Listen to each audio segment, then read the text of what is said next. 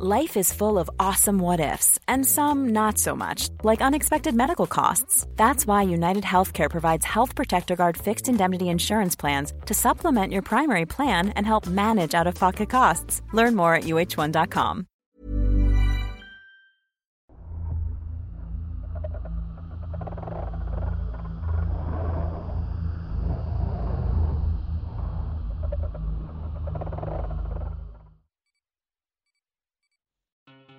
Carnero Negro. Soy de Perú y vivo en la Sierra de Piura y yo les voy a contar una historia que me contó mi padre. Esta le pasó justamente a su bisabuelo. El señor hace bastante años era negociante de ganado vacuno. Siempre salía a lugares lejanos para vender a las vacas. Un día que salió con su ganado y su caballo después de un recorrido de varios kilómetros llegó a una casa del señor con quien iba a negociar. Estuvieron platicando un rato hasta que llegaron a un acuerdo y por fin vendió las vacas por una cantidad de dinero. Alegre por haber vendido las vacas, se despidió para salir rumbo a la casa. El señor le regaló algo de comer para el camino y una bolsita con sal. Ya era muy noche, pero había luna, por lo cual el bisabuelo tenía confianza. Eso sí, el señor le advirtió que en esas zonas habían asaltos y mataban a los comerciantes para robarles. Además de la luna, el bisabuelo iba confiado porque llevaba su revólver y su machete. Ya cruzando un camino angosto donde no llegaba la luz de la luna, vio a lo lejos un carnero que se iba aproximando. Pensó que era de la zona y que se había escapado de su rebaño y se aproximó hasta que vio su cornamenta enroscada. Tenía una actitud bravía y decidió sacar el machete. Se bajó del caballo y al volver la mirada al frente notó los ojos rojos del carnero. Estos resplandecían entre el pelaje oscuro que tapaba las patas gruesas del animal. El bisabuelo se dio cuenta que lo que estaba viendo era el diablo. El carnero lo atacó y él con el machete le peleó, pero cuando le daba con este no le hacía nada. Solo salía como candela, como si tuviera una piel de piedra. Fue un momento agotador ya que él se sentía cansado y estaba siendo vencido por aquella cosa. Cuando de pronto se acordó que llevaba sal. Metió la mano al bolsillo y se la lanzó al carnero. El animal paró en seco como si le hubieran dado un golpe fuerte. Sacudió la cabeza y corrió desorbitado por el bosque. El bisabuelo salió corriendo para subirse a su caballo y lo espoleó fuertemente para que se alejaran del sitio. Varios kilómetros adelante el bisabuelo sacó su bolsa una botella de aguardiente. Estaba tomando un trago y en eso un señor lo alcanzó. Tenía un aspecto bastante aguerrido, alto, con un sombrero que no le dejaba ver su cara. Se encontraba fumando un cigarrillo. Este hombre le preguntó a dónde se dirigía. Pasando el cerro está mi casa, respondió mi tata.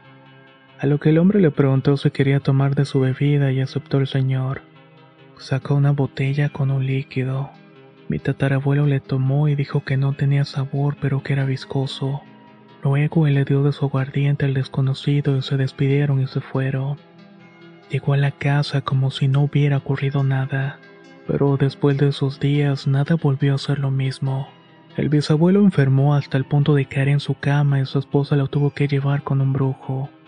Lo limpió y le dijo que esa noche se había encontrado con el mismísimo diablo.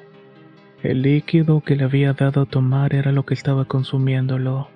Pero esa noche el diablo no se lo llevó por haberse enfrentado al carnero de este. Luego de esto se recuperó, pero nunca olvidó esa noche en la cual tuvo un encuentro con el diablo.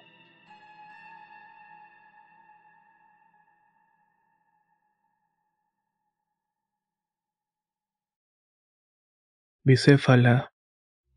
Esta historia la vivió mi madre junto a mis tías de tan solamente seis años. Entre sus travesuras bajaban a la barranca a jugar y se metían entre las cuevas y túneles que llevaban a varios destinos. Vivían junto con mi abuela cerca del río Atoyac. A mi mamá le sorprende el recordar la inocencia que tenían de niñas para jugar en esos lugares. Había mucha valentía. Ahora está consciente de todo lo que pudo haber pasado y en especial en esa visita al río. Esa vez jugaban y caminaban cuando mi mamá se percató de una cueva muy grande. Había un arco muy bien estructurado. Del cuerpo de agua sobresalió una piedra enorme, lisa y de un color negro brillante. Sobre esta se posaba una serpiente de dimensiones extraordinariamente gigantes.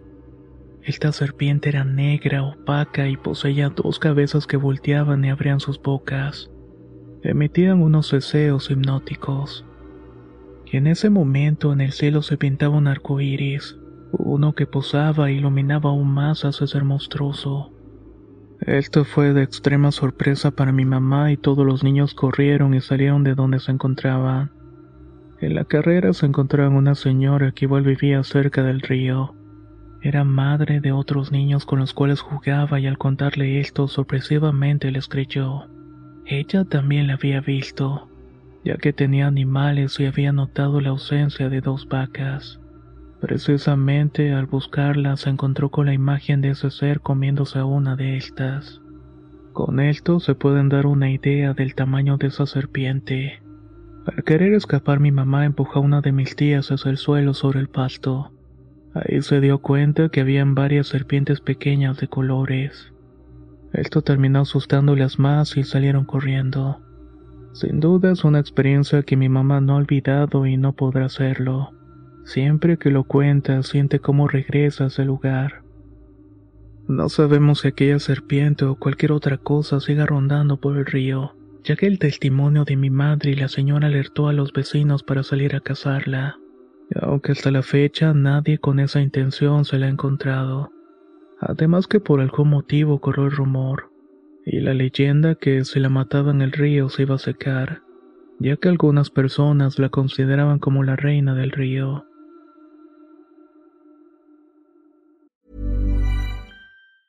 This Mother's Day, celebrate the extraordinary women in your life with a heartfelt gift from Blue Nile. Whether it's for your mom, a mother figure, or yourself as a mom, find that perfect piece to express your love and appreciation. Explore Blue Nile's exquisite pearls and mesmerizing gemstones that she's sure to love. Enjoy fast shipping options like guaranteed free shipping and returns. Make this Mother's Day unforgettable with a piece from Blue Nile. Right now, get up to 50% off at BlueNile.com. That's Bluenile.com. Hey, it's Ryan Reynolds, and I'm here with Keith, co star of my upcoming film, If, only in theaters, May 17th. Do you want to tell people the big news? All right, I'll do it. Sign up now and you'll get unlimited for $15 a month in six months of Paramount Plus Essential Plan on us. Mintmobile.com slash switch. Upfront payment of $45 equivalent to $15 per month. Unlimited over 40 gigabytes per month. Face lower speeds. Videos at 480p. Active Mint customers by 531.24 get six months of Paramount Plus Essential Plan. Auto renews after six months. Offer ends May 31st, 2024. Separate Paramount Plus registration required. Terms and conditions apply if rated PG.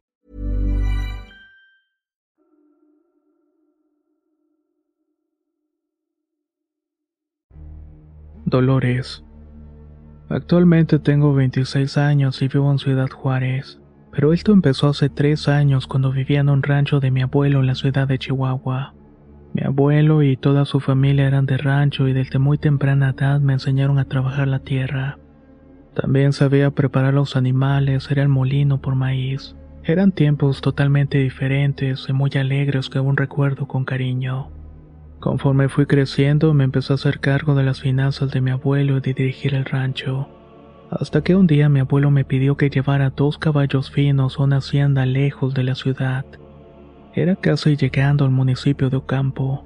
La verdad no quería ir, pero mi abuelo me tranquilizó diciendo que no me iría solo, que mi primo Héctor iría conmigo y que al llegar a la hacienda estaría su hermano Don Miguel esperándonos.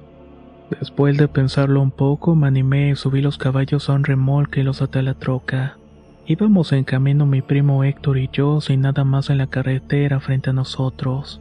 Yo iba manejando ya que mi primo tenía mala visión de noche, pero para nuestra mala suerte empezó a llover y conforme pasaba el tiempo se empezó a soltar la tierra. Cada vez estaba lloviendo más y más fuerte. Me asusté un poco, pero solamente seguí manejando.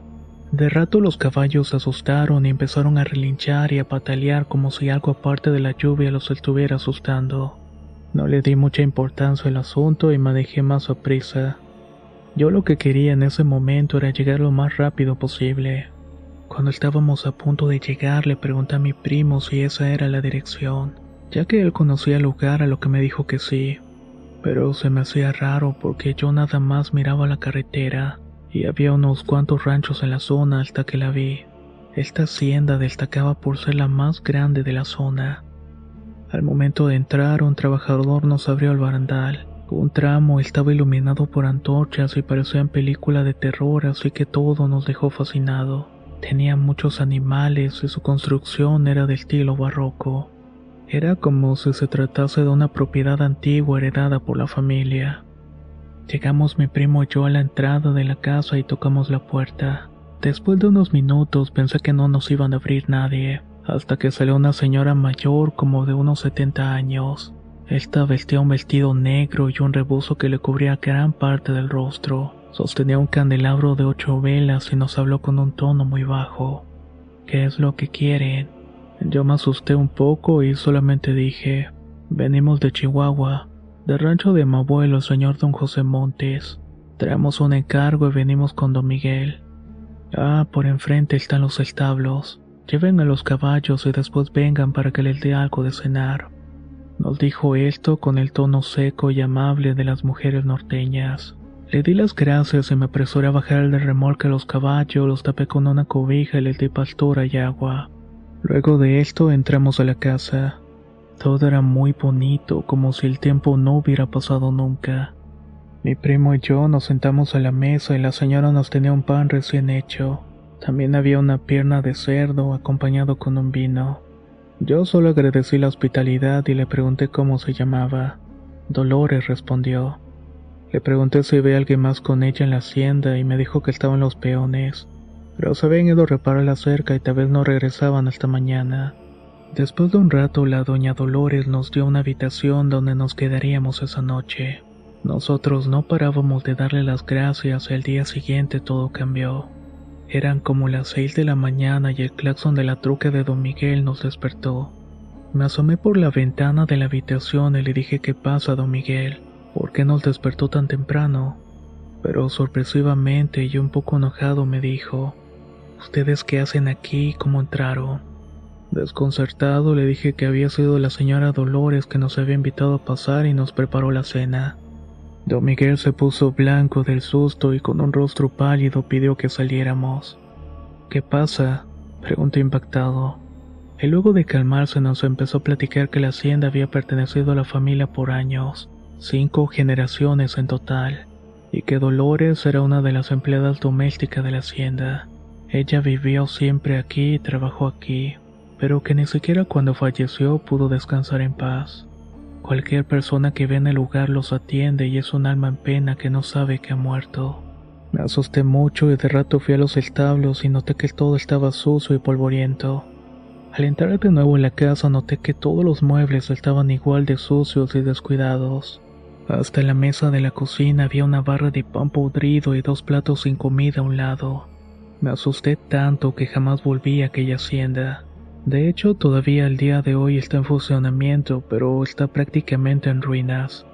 Solamente está habitado por espectros que no la han abandonado por completo.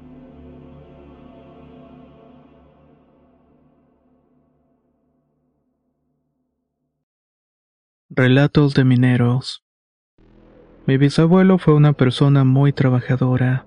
Dedicó toda su vida al trabajo. Vivía con tres hijos, su esposa y su suegra, aunque cuenta que no era muy querido por la suegra. Siempre que él hablaba, ella le contestaba con un carácter fuerte y cortante. Uno de tantos trabajos fue en el taller de una mina que recién había abierto en el pueblo. Él era el encargado de arreglar picos, balas, vagones y las vías que se habían dañado. Trabajaba de las nueve de la mañana a las nueve de la noche aunque había veces que se tenía que quedar haciendo pendientes. Una noche de esas se quedó arreglando unos vagones y perdió la noción del tiempo. Cuando se dio cuenta, se limpió las manos, alistó y tomó la lámpara de gas que era su fuente de luz. Se despidió del guardia y todo iba bien hasta que llegó un cruce que dividía tres calles. Ahí él jura que escuchó una voz en el silencio de la noche, y la identificó con la voz de la suegra diciéndole, ya me voy, Chuchito. Ahí te encargo a mi hija. Asustado, alumbró para todos lados con la escasa luz de la lámpara, pero no vio nada. Hasta dijo suegra, ¿qué es lo que hace aquí tan noche? Pero no obtuvo respuesta alguna. Comenzó a nombrarla para saber que estaba ahí, pero nada. Confundido comenzó a caminar rápidamente preguntándose por qué había escuchado a su suegra en medio de la noche. Cuando entró a la casa escuchó llantos de mi bisabuela. Al entrar al cuarto la vio hincada llorando a un lado de la cama tomando la mano de su madre. Esta recientemente había fallecido. Mi bisabuelo abrazó a la bisabuela y empezó a llorar. De repente sintió un nudo en la garganta. A los dos días fue enterrada y después de 57 años, todavía tiene muy presente las palabras que escuchó y las cuales sigue cumpliendo hasta el día de hoy. Mi bisabuelo también me contó otra historia. Tiempo después, una familia llegó al pueblo y era un matrimonio con niños. Llegaron a una de las casas más viejas. El bisabuelo se hizo amigo del hombre recién llegado desde Puebla, ya que él había entrado al taller a trabajar. Eran personas pobres pero humildes y con ganas de salir adelante. El señor estaba en el turno de la mañana, pero luego pidió cambio para el turno nocturno. Quería aumentar sus ingresos en ese entonces había pocos mineros. Unos 80 en el turno de la mañana y 50 en el de la noche. Entonces un día mi bisabuelo llegó para cumplir otra jornada. Estaba repasando la lista de los trabajadores cuando vio a su amigo y le preguntó si no trabajaba la mañana. Lo anotó y lo dejó pasar. Después, como a la una de la madrugada, la tierra comenzó a moverse. Mi bisabuelo escuchó piedras cayéndose. Rápidamente corrió para la entrada de la mina gritándole a los guardias. Sálganse, que la mina se está colapsando. Todos los mineros salieron corriendo del túnel de la mina mientras la tierra temblaba. Cuando todos salieron, la tierra ya había dejado de retumbar. Dos de los veladores manejaron dos horas hasta la ciudad donde vivía el dueño de la mina. Mientras tanto, el bisabuelo y otros tres guardias se quedaron a curar algunos mineros debido al pánico. Mi bisabuelo tomó la lista y empezó a nombrar a los mineros. Ahí se dio cuenta que faltaban algunos hombres y entre ellos estaba su nuevo amigo. Se quedaron afuera hasta la mañana que llegó el dueño con unos hombres que entrarían al tiro para evaluar los daños. En eso el patrón le dijo a mi abuelo, antes de que te vayas ve la entrada y regresa a todos los mineros. No quiero ver a ningún trabajador hasta mañana. Después de hacerlo, se fue para su casa sin tener todavía ninguna noticia de su amigo. Al día siguiente, al mediodía, otro guardia fue por mi abuelo. Lo estaban solicitando en la mina. Ese compañero se había quedado toda la noche iban platicando las novedades. El causante del problema fue el túnel 22 que había colapsado y no había ninguna noticia sobre su amigo. Llegaron y el dueño y sus empleados iban saliendo del sitio. Les dijo que no quería que estuviera nadie que no fuera guardia y que se aseguraran de que nadie fuera a robar y se fueron. Mi bisabuelo comenzó a caminar por toda la mina hasta que llegó al túnel principal donde escuchó el sonido de un pico pegando contra las piedras. Rápidamente avisó a otros vigilantes ya que pensaba que era algún ladrón. Se adentraron un poco con el miedo de que la mina colapsara nuevamente, pero al parecer el sonido provenía desde muy profundo. Aunque no quisieron adentrarse más y se quedaron dos hombres vigilando. Mi abuelo y otro compañero tenían que salir forzosamente por ahí. Pasaron unas cuantas horas y se continuaba escuchando el pico contra la piedra. De pronto todo quedó en silencio. Esperaron, pero nunca vieron salir a nadie. Después le dieron dos días de descanso y cuando regresó a trabajar se sorprendió de no ver a ningún minero. Le preguntó a su compañero por qué no venía nadie y le dijo que habían cancelado el turno de la noche para evitar otro problema. Notó que habían puesto un portón con candado y esa misma madrugada volvió a escuchar a alguien adentro. Estaban picando dentro de la mina, y cuando le reportó el encargado por fin recibió noticias de su amigo. Resulta que cuando entraron a revisar la mina se dieron cuenta que había muertos trabajadores en el túnel 22. Incluso las familias reclamaron al dueño los cuerpos de los mineros pero como el túnel estaba muy profundo era muy riesgoso sacar los cuerpos, además de que iba a ser muy caro. Lo que hicieron los muy desgraciados explotadores fue tapar el túnel con tierra. Ahí se quedaron todos esos cuerpos. El encargado de forma indolente y coludido con los patrones dijo, yo creo que esos sonidos son las almas de los mineros. El tipo se marchó riendo mientras mi bisabuelo se quedó en la entrada del túnel. Estaba procesando todo lo que había escuchado. Tiempo después supo por la familia de su amigo que se había regresado a Puebla dejando en la mina a su esposo. Meses después del accidente la mina cerró. Ya no daba los mismos minerales que antes. Y así como todo pueblo minero fue abandonado por la empresa después de saquear los recursos. Mi bisabuelo dice que a veces en la noche se sigue escuchando el sonido de un pico. Probablemente es el sonido del pico de su amigo que continúa trabajando en aquella mina.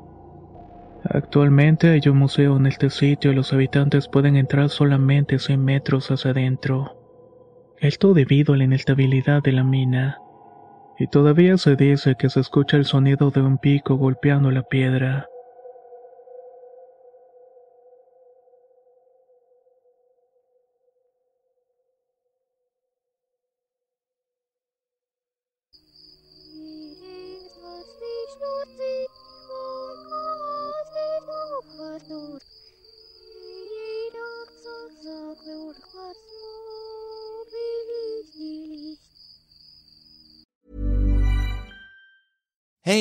Danny Pellegrino from Everything Iconic.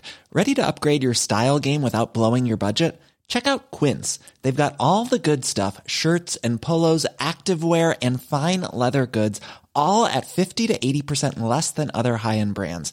And the best part? They're all about safe, ethical, and responsible manufacturing. Get that luxury vibe without the luxury price tag. Hit up quince.com slash upgrade for free shipping and 365 day returns on your next order. That's quince.com slash upgrade. How would you like to look five years younger? In a clinical study, people that had volume added with Juvederm Voluma XC in the cheeks perceived themselves as looking five years younger at six months after treatment. Look younger, feel like you. Add volume for lift and contour in the cheeks with Juvederm Voluma XC. Reverse signs of aging by adding volume to smooth laugh lines with Juvederm Volure XC. For important safety information and to find a licensed specialist, visit juvederm.com. That's J U V E D E R M.com. Not for people with severe allergic reactions, allergies to lidocaine, or the proteins used in Juvederm. Common side effects include injection site redness, swelling, pain, tenderness, firmness, lumps, bumps, bruising, discoloration, or itching. There's a risk of unintentional injection into a blood vessel, which can cause vision abnormalities, blindness, stroke, temporary scabs, or scarring. Talk to a licensed specialist to find out if it's right for you.